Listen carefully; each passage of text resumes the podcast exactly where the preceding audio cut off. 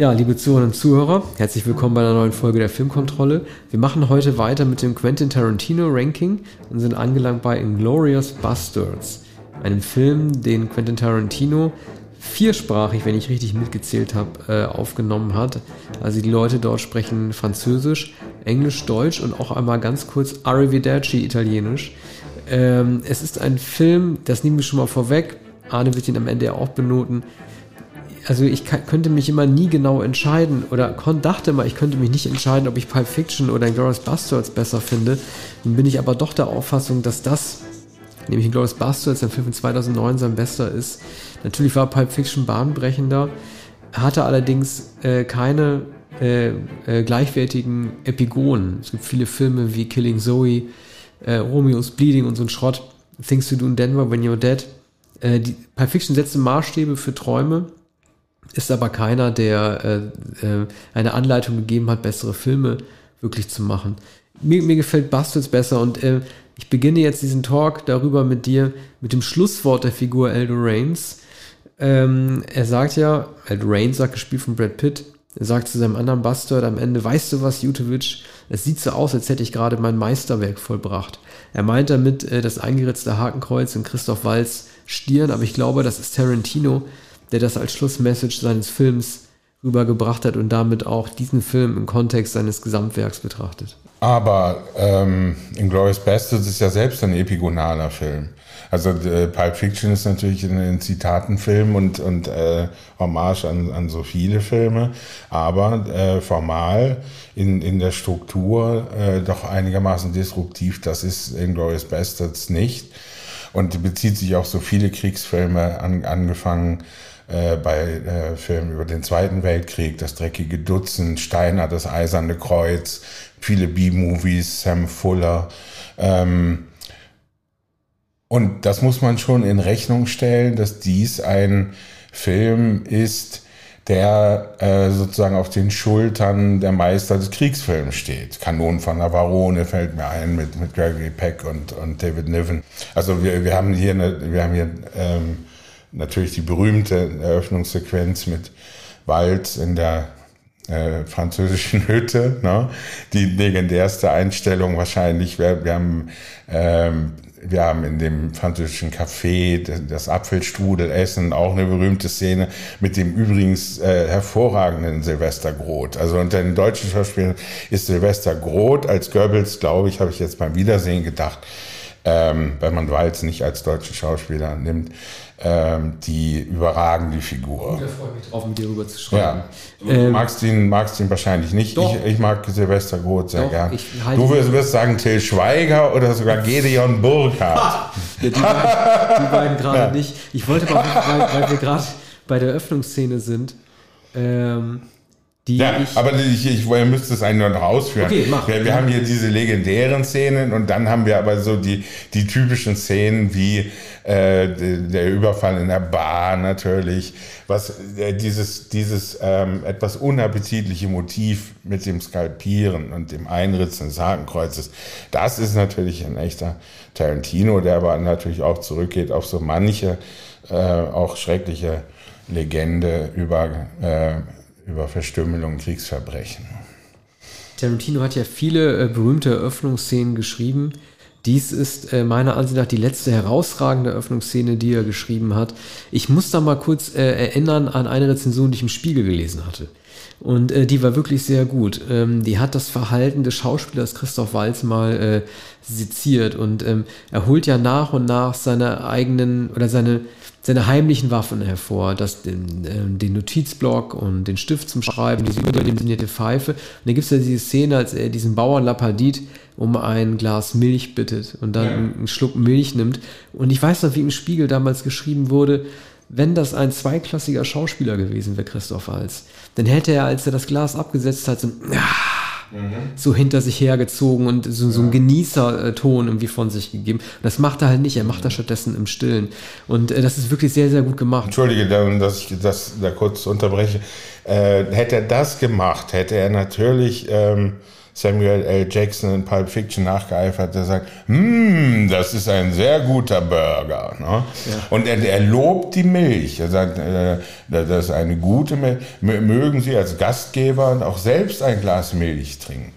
Ähm, das macht Tarantino ja oft ähm, das, das Transportieren sehr, sehr spannender Situationen mittels des Genusses oder der Zubereitung von Nahrungsmitteln. Du hast den Burger, wie du gerade erwähnt hast. Es gibt hier den Apfelstrudel, den Christoph Walz isst. Und äh, Bill macht es in Kill Bill 2 ja mit seinem Sandwich.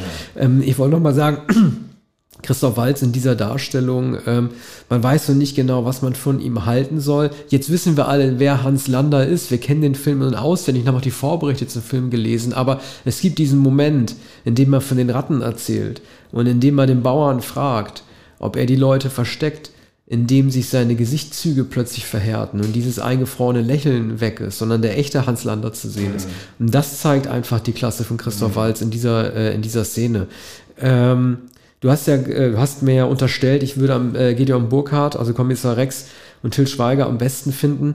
Ähm, ich finde gerade diese beiden, äh, die finde ich noch mit am schlechtesten, weil es bietet sich ja an, alle deutschen Schauspieler zu untersuchen. Also jeder der deutschen Schauspieler versucht eine Euphorie in die Rolle hineinzulegen, die man lustigerweise in den deutschen Filmen selten sieht, weil sie alle auch Lust haben, mit Tarantino zu drehen. Ich glaube, Schweigers äh, Auftrag der Schau äh, äh, zu Schauspielern war nicht allzu herausfordernd für ihn. Kommissar Rex macht das auch irgendwie ähm, halbwegs solide, wobei ich immer noch mich frage, Moritz Bleibtreu hat ja äh, ein Engagement abgelehnt. Er stand ja auch äh, zum Gespräch. Da wurde er gefragt, wen er gespielt hätte. Das wollte er nicht verraten. Er hatte gesagt, er hat die Rolle deshalb abgelehnt, weil er bei einem anderen Regisseur, ich weiß nicht, ob das Fatih Akin war, in der Pflicht stand und es ihm wichtig ist, diese Verpflichtungen oder Zusagen einzuhalten, um sich den deutschen Markt auch ein bisschen zu sichern. Ich könnte mir vorstellen, oder er hätte gepasst in der Gideon Burkhardt-Rolle. Ich weiß nicht, wen er sonst hätte spielen sollen. Ich will mal ganz kurz Diane Kruger, ähm, Krüger alias Kruger äh, erwähnen. Ich finde, sie hätte dringend Stimmtraining gebraucht. Ich finde, sie spielt nicht gut. Hm. Ja, also über Kruger wird das manches Mal gesagt, dann heißt es aber wieder, ja, aber die Franzosen haben sie so äh, geehrt, als sie in dem französischen Film mit den Muscheln aufgetreten ist. Äh, naja, ähm, also in, in Deutschland wird sie, wird sie niemals Lorbeer für ihre Auftritte bekommen. Hier ist sie ja eindeutig äh, als Blondine und als deutsche Blondine besetzt. Ne? Also ähm, und äh, als, als laufendes Klischee. Es braucht hier auch keinen Moritz Bleibtreu, der in so vielen auch internationalen Filmen aufgetreten ist. Übrigens auch in The Walker von, von äh, Paul Schrader, ungefähr zur selben Zeit sogar. Ähm, ich, ich, also die, diese Soldatenschauspieler finde ich auch gar nicht entscheidend in dem Film. Der eine entscheidende Soldat ist natürlich der Scharfschütze Daniel Brühl, der aber hier eigentlich als naive Gestalt, die sehr gut schießen kann, und als jemand, der geehrt werden soll und eigentlich als, ähm, als, als, ähm, als Figur ohne Arc äh, gezeigt wird. Ich finde, äh, Daniel Brühl ist der Beste in dem Ensemble. Ich sage ja sowieso mal wieder, er ist der beste Schauspieler seiner Generation, den wir haben. Äh, er tut mir auch ein wenig leid. Er hatte in diesem Film ja nie eine Chance. Ich, ähm, er ist, eigentlich, eigentlich, eigentlich ist er für mich der Hauptschurke, äh, noch vor äh, Christoph Walz. Man merkt ihm die Verzweiflung und das Ungeliebtsein an. Man spürte auch so eine biografische Enttäuschung, auch wenn er nicht erklärt, wo er herkommt, so wie Hans Lander es ja auch nicht macht. Man weiß nicht, wo Hans Lander herkommt. Und ich glaube, dass er am Ende ähm, gemerkt hat, als er gewaltsam versucht, in den Vorführraum einzudringen, dass er komplett daneben gelegen hat in der Einschätzung dieser Frau. Und ähm, er denkt ja dann trotzdem noch irgendwie, sie würde ihn verführen und rennt dann irgendwie offen in dieses Verderben mit rein. Auch hier wieder, äh, ich hatte es schon mal bei einer anderen Sendung gesagt, eine der größten äh, Gemeinheiten, erzählerischen Gemeinheiten, der, äh, ist diejenige, aber das musste wahrscheinlich so sein, dass Show Shanna, ähm, also die Frau, die sich für die Ermordung ihrer Eltern bei den Nazis rächen möchte, ihren Triumph nicht mehr lebend mit, also nicht mehr äh, erlebt. Sie wird ja erschossen von Frederik Zoller, bevor sie weiß, ob der Plan, das Kino in die Luft zu jagen, überhaupt aufgehen würde. Shoshana heißt übrigens auch äh, eine Figur, äh, die, die schwarze Freundin in, in Jackie Brown ne, und die junge Geliebte, die naive Geliebte heißt auch Shoshana, was hier auch etwas untypisch ist, ne, bei der äh, Französin der einzigen, die äh, überlebt hat, Hans Landers. Ja. Überfall der Holzhütte. Ähm, ich will mal kurz auf Aldo Rain zu sprechen kommen, ähm, dem Oberbastard mit der Halsnarbe. Ähm, er sagt ja, dass er von den Apachen abstammt. Und äh, stellt sich halt die Frage, ob er ähm, sowas wie die Rache der Indigenen auch darstellen äh, will, der sich nun halt äh, nicht an den amerikanischen Kolonialisten halt irgendwie rächt, sondern äh, stellvertretend dafür an den Nazis. Ähm, du hast ja Silvester Groth äh, lobend ähm, erwähnt, Martin Wuttke als Hitler. Es ist irgendwie natürlich leicht und einfach, Hitler als komische Figur darzustellen. Helge Schneider hat ja auch mal Hitler gespielt. Nun ist es so, dass mich Martin Wuttke in seiner Darstellung tatsächlich an Bruno Ganz Darstellung erinnert hat vom Untergang. Und das, die war ja ganz und gar nicht auf Komik angelegt. Aber da sieht man mal, wie eng das beieinander ist, diese Manierismen, die Hitler hatte, die als unfreiwillig komisch ja. zu deuten. Bei, bei Wutke, der ein wunderbarer Schauspieler ist in manchen Rollen und sicher an der Volksbühne, glaube ich, nicht an der Schaubühne, an der Volksbühne, ähm, der ist hier äh, nicht passend.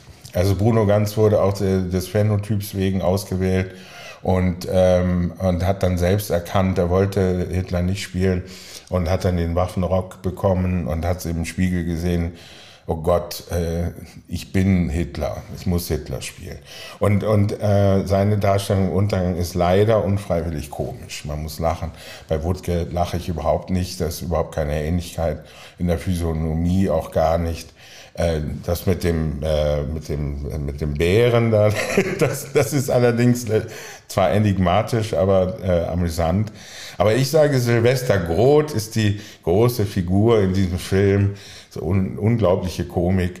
Alle Manierismen stimmen, so hat der Mann agiert. Der Mann war bekannt als Schürzenjäger, das wird hier alles gezeigt auch im Verhältnis zu Hans Lander, auch die Großzügigkeit. Ähm, ich, ich hatte ja mal gesprochen über meine Lieblingseinstellung aus Tarantino-Filmen. Auf Nummer 1 war ja bei mir äh, die Braut, wie sie in ihrem gelben Anzug und dem Motorradhelm auf dem Motorrad ins Auto schaut. Platz zwei wäre Robert Forster gewesen, dessen ähm, Kopf langsam verschwimmt, als er äh, sein Gesicht in seine Arme in seine Hände nimmt und merkt, dass er Jackie Brown gehen lässt. Auf Platz drei ist tatsächlich eine Einstellung aus diesem Film, die auch mit Goebbels zu tun hat.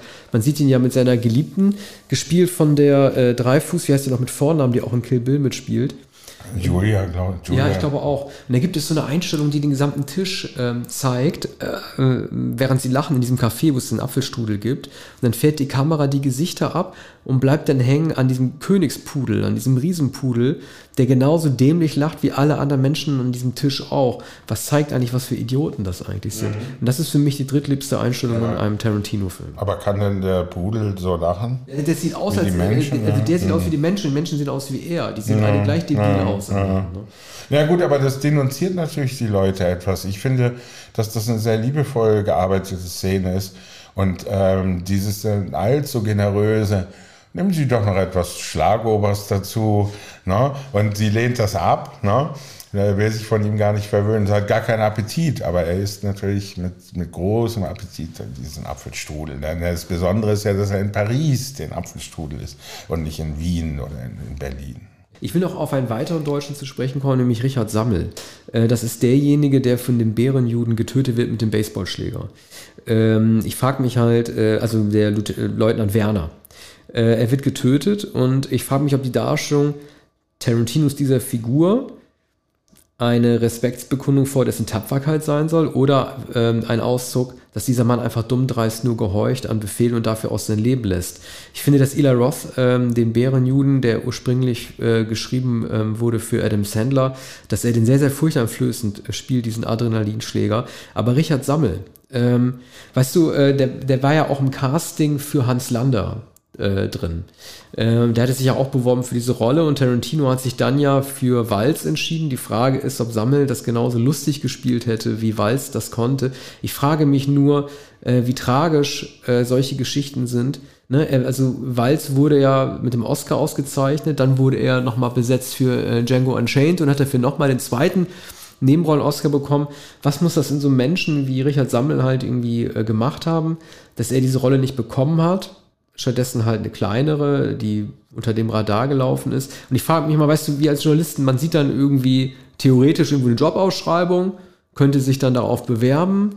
Äh, kriegt das dann oder nicht, aber bleibt dann irgendwie, wenn nicht, dann in seinem Job. Aber für diese Schauspieler ist ja sozusagen jeder Filmauftrag, jede Rolle ein neuer Job, den man kriegt oder nicht. Und Sammel war danach zwar noch in Serien zu sehen wie The, äh, The Strain von Guillermo del Toro, aber hätte nie die große Karriere gemacht. Und ich frage mich, was das aus so einem Menschen macht, wenn man sieht, wer stattdessen diese Leinwandkarriere dann hinlegt. Ja, es werden, es werden ja selten so große Castings veranstaltet mit nahezu unbekannten Schauspieler, weil es in einem fremden Land stattfindet. Es muss dann eine bestimmte Nationalität, eine bestimmte Sprache ähm, verlangt sein, damit es ein solches Massencasting gibt, das Tarantino ja auch selbst durchgeführt hat und ähm, wovon einige derjenigen natürlich diejenigen, die angenommen wurden, einige, die nicht angenommen wurden, wovon die berichtet haben, ne? wie das abgelaufen ist. Nämlich ungefähr so, wie man sich ein Casting vorstellt. Und bei anderen, von anderen Castings wurde manchmal berichtet und manchmal, meistens bei Kinderdarstellungen heißt es, ja, die wurden schon 250 gesichtet oder bei dem Film über Alice Schwarzer wurden 50 oder 100 Schauspieler in Betracht gezogen. Da ging es natürlich um Ähnlichkeit, die hier nicht unbedingt äh, vorhanden sein muss. Aber hier muss, muss die Sprache Sprache vorhanden sein und ein bestimmtes Spiel. Und äh, Ulrich Tuko hat über, über seinen Auftritt mit Clooney in dem wie heißt es, Solaris äh, Remake gesagt, ähm, er ist äh, natürlich nicht nach Hollywood gefahren, sondern er hat bei Soderbergh ein Video geschickt, wo er sich mit seinem Hund unterhält und daraufhin wurde er genommen.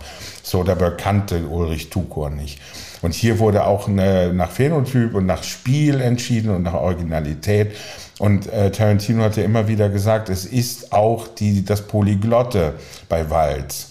No, der, der deutsche, deutsche Schauspieler heißt, glaube ich, Christoph Berkel, hat, hat sich immer gerühmt, dass er, der also halb Franzose ist und so gut die Sprachen beherrscht, dass er eigentlich derjenige gewesen sein hätte müssen, der den Tarantino genommen hätte.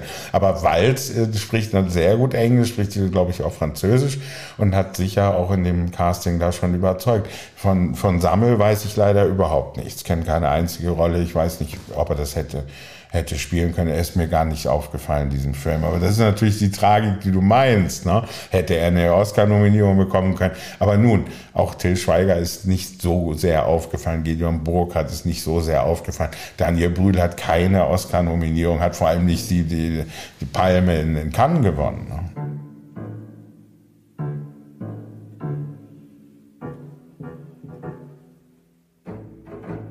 Ich möchte mal kurz auf den Einsatz von Medien im Film zu sprechen kommen. Äh, ich hatte da irgendwie mal auf Pause gedrückt, um das mal durchzulesen.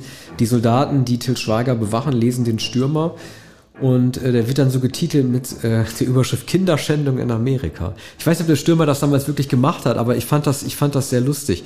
Ich will auf ein anderes Medium nochmal zu sprechen kommen, nämlich einen ernsthaften Einsatz. Ich fand das wirklich, wirklich interessant. Mir war das vorher nicht klar und das zeigt auch, wie Tarantino das Kino äh, der damaligen Zeit geliebt hat. Und zwar als Frederik Zoller mit Shoshana spricht, die diese Billboards aufhängt in dem Kino mit dem Film, äh, dann sagt er zu ihr, sie verehren den Regisseur Papst und setzen seinen Namen auf die Tafel, obwohl sie das nicht äh, müssten. Ne? Also sozusagen, ja. das zeigt ja, dass die Leute, die diese Billboards, die Schriftsätze der hingesetzt haben auf die, ähm, äh, auf die Tafeln, dass die auch teilweise selber entschieden haben, im Gegensatz zu einem vorgezeichneten Plakat, mit welchen Namen die aufwand, ob man den Regisseur ja. nimmt. Wahrscheinlich hätte Zoller auch gedacht, ja, da nimmt man doch die Stars aus dem Film, die kennt man doch viel eher als Papst oder so. Ne? Ja, also das ist, glaube ich, sowas wie äh, eine, eine Anerkennung der, der kuratierten ähm, äh, Retrospektiven und da spricht Tarantino natürlich selbst, ne, der die Papstfilme kennt, im Unterschied zu den meisten Zuschauern seines Films wahrscheinlich. Aber das, das macht Tarantino ja immer. Das sind unvergessen, äh, habe hab ich, äh, glaube ich, kürzlich gesagt, äh, die Tankstelle in äh, Death Proof, äh, an der Film, Film Comment, die Zeitschrift Film Comment liegt neben äh, den üblichen Blättern, die man in, in Südstaaten der USA an der Tankstelle bekommt. Mir ist weiter noch aufgefallen, das ist, glaube ich, wenn ich richtig äh, zugehört habe, außer Cat People von David Bowie keinen einzigen äh, Song im Film gibt.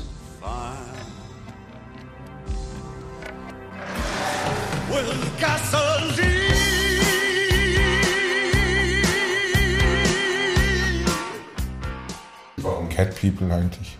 Naja, ähm, da singt ja äh, Bowie die tolle Zeile Putting out fire with gasoline. Und das mhm. ist sozusagen der Initiationsritus dafür, dass Shoshana das Kino in die Luft jagen will. Und es geht ja auch irgendwie, dass sie sich in Rot kleidet. Interessant ist ja auch, dass ihr geliebter Marcel, ähm, zu dem sie äh, wahrscheinlich auch nicht öffentlich stehen kann, weil er ein Schwarzer ist und sie vielleicht Angst hat, dass es ihm an den Kragen gehen könnte, wenn, wenn sie ihn küsst. Aber er ist ja auch bereit für sie zu sterben, ne? Als er das Feuerzeug wirft und äh, er muss ja vielleicht aufwissen, dass das im Kino, wenn es erstmal anfängt zu explodieren, mhm. gar nicht mehr rauskommt. Ne? Ja, ja.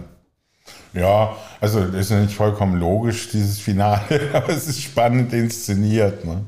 Ja. Übrigens, äh, die, die Art der Kulissen und ich, ich finde, äh, fast alle Filme, die in Babelsberg entstehen, die haben so eine, eine alte deutsche Straße da, die man auch in, in Babylon, Berlin sieht. Äh, das ist alles nicht so schön gemacht.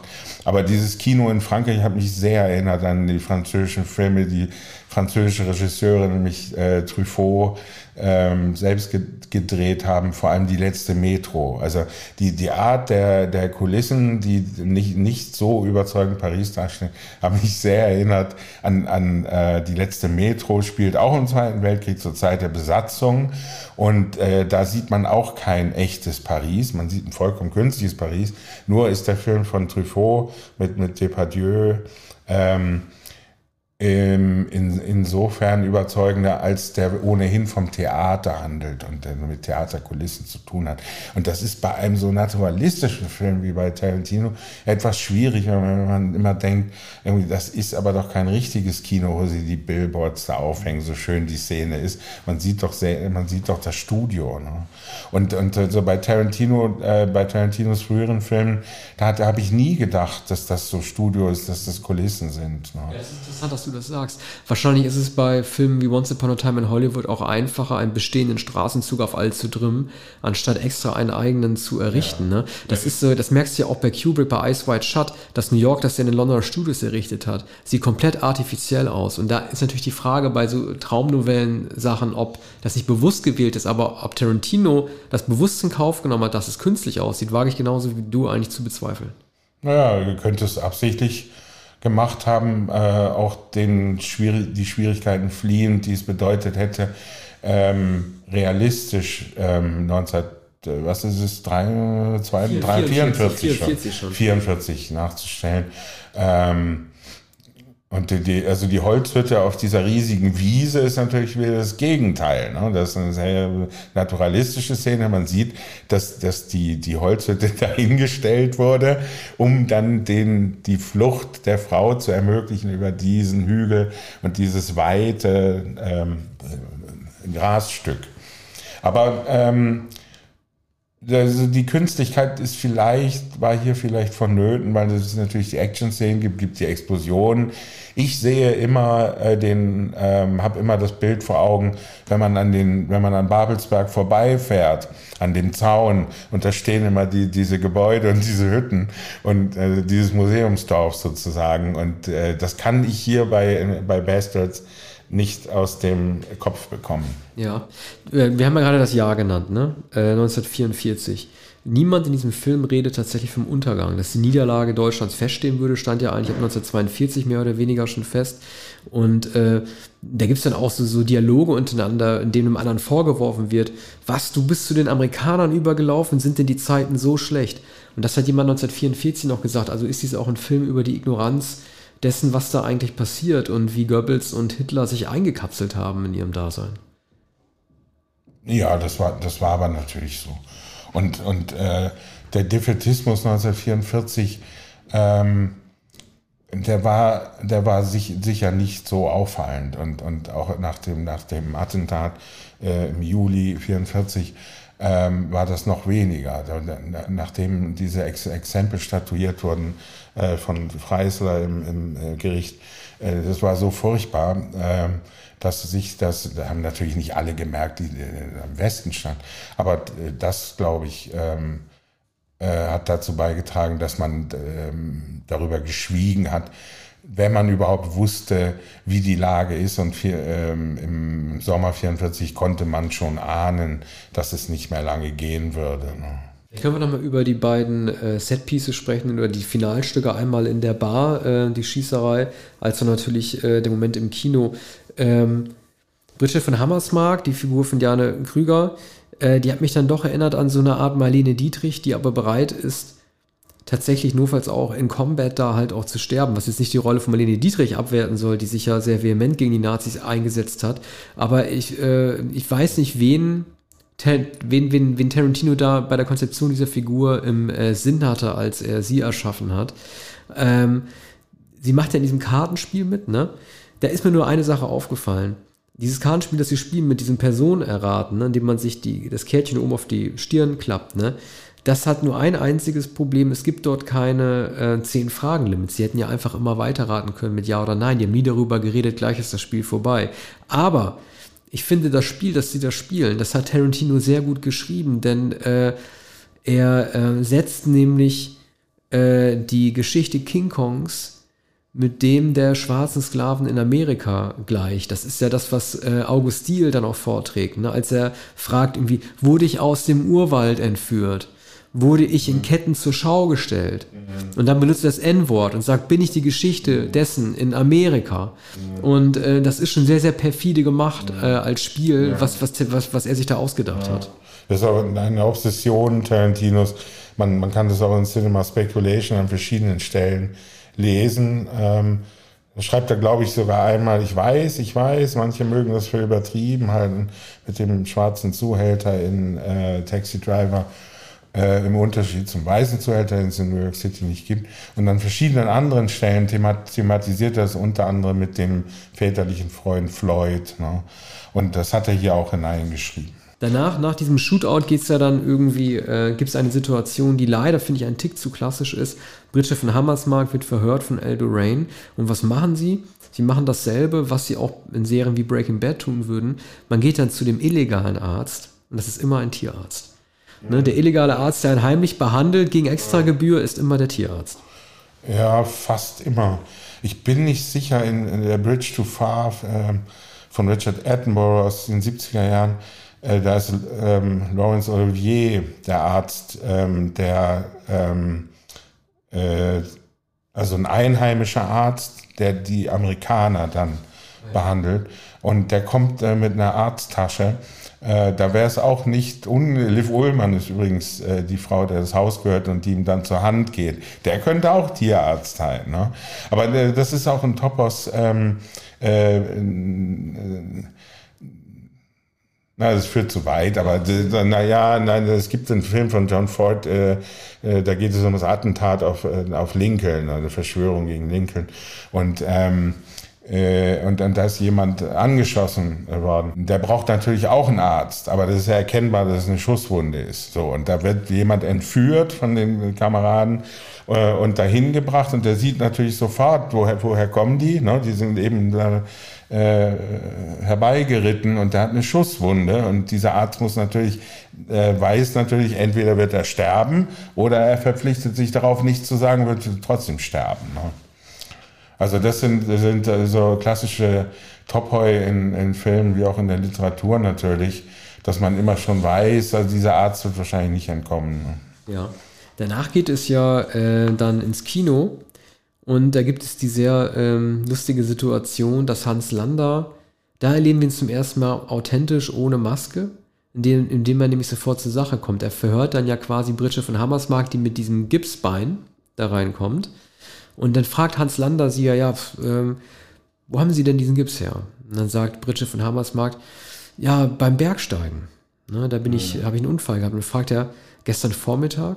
Wo soll denn dieser Berg in mhm. Paris gewesen sein? Mhm. Ne? Und das ist halt eine sehr, sehr direkte Situation und die äh, kommt ihr ja auch böse zu stehen, äh, mhm. äh, teuer, teuer zu stehen. Mhm. Ähm, natürlich nicht zu vergessen, ähm, die Zerfetzung Goebbels und Hitlers durch die, Maschinengewehr, äh, durch die Maschinengewehre der Bastards, das war natürlich äh, die Demonstration dessen, dass das Kino an sich, jetzt geschwollen ausgedrückt, die Macht hat, das Böse zu töten, indem es halt ein Märchen erzählt, ne? eine positive, also eine, eine ja. Utopie. Ne? Also das hat uns äh, Kubrick schon in äh, Path of Glory sagen wollen am Ende. Ne?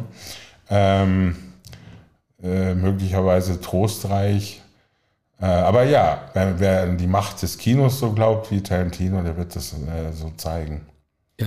Aber jetzt hast du schon viele Details Ja. herausgesucht. Ich merke, dass, dass der dass der Film äh, dich begeistert. Ja, Hast du ihn nochmal gesehen? Ja, ja, natürlich. Ja. Vor allen Dingen begeistert er mich, weil, ähm, also wenn es ein Ron Howard-Film gewesen wäre, hätte der wahrscheinlich nur Amerikaner besetzt.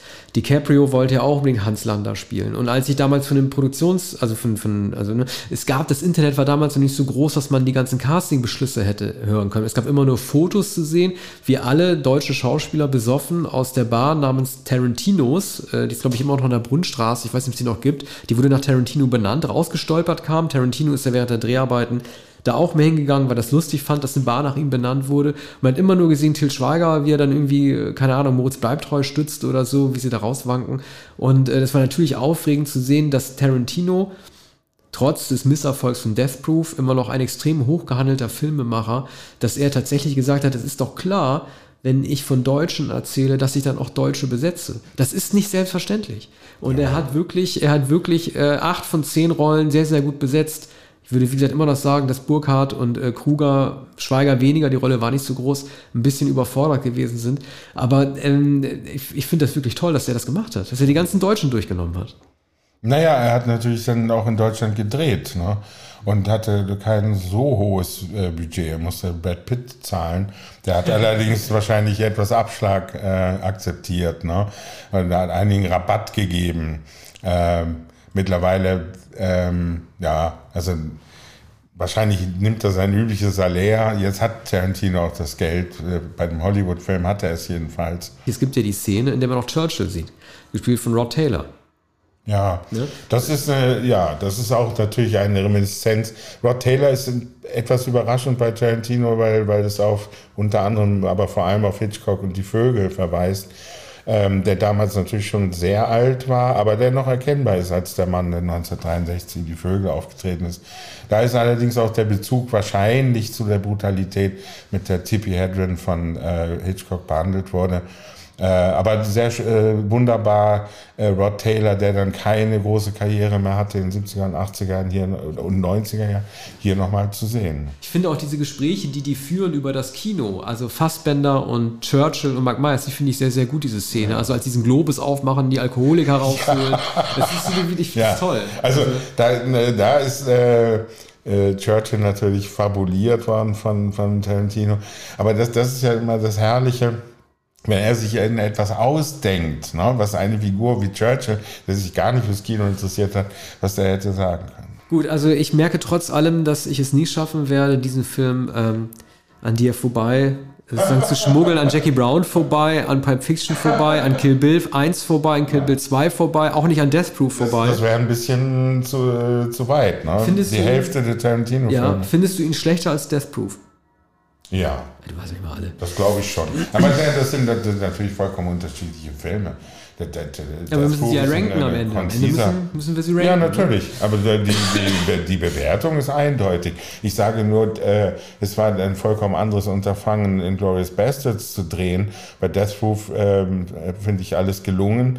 Ähm, äh, bei Bastards bei weitem nicht. Der, der, der Film als solcher ist mir auch unangenehm. Und ich, ich, ich sehe, ja, ich sehe, sehe gern äh, äh, alte Kriegsfilme. Und äh, die, der Gestus dieses Films ähm, mit, mit der Ironisierung äh, ist mir nicht geheuer. Also ich gebe dem Film, es ist mein Lieblingsfilm von ihm. Ich hätte vorher gesagt, Pulp Fiction ist sein bester und das ist mein Lieblingsfilm, aber es ist nicht nur mein Lieblingsfilm, ich finde es auch sein bester Film. So wie du es bei Jackie Brown sagen würdest, 5, 5, 5, 5. Und was gibst Ja, du ihm? dann sage ich jetzt äh, 3, 3, 3, 3. Okay, als nächstes geht's weiter mit Django Unchained. Tschüss. Bis bald.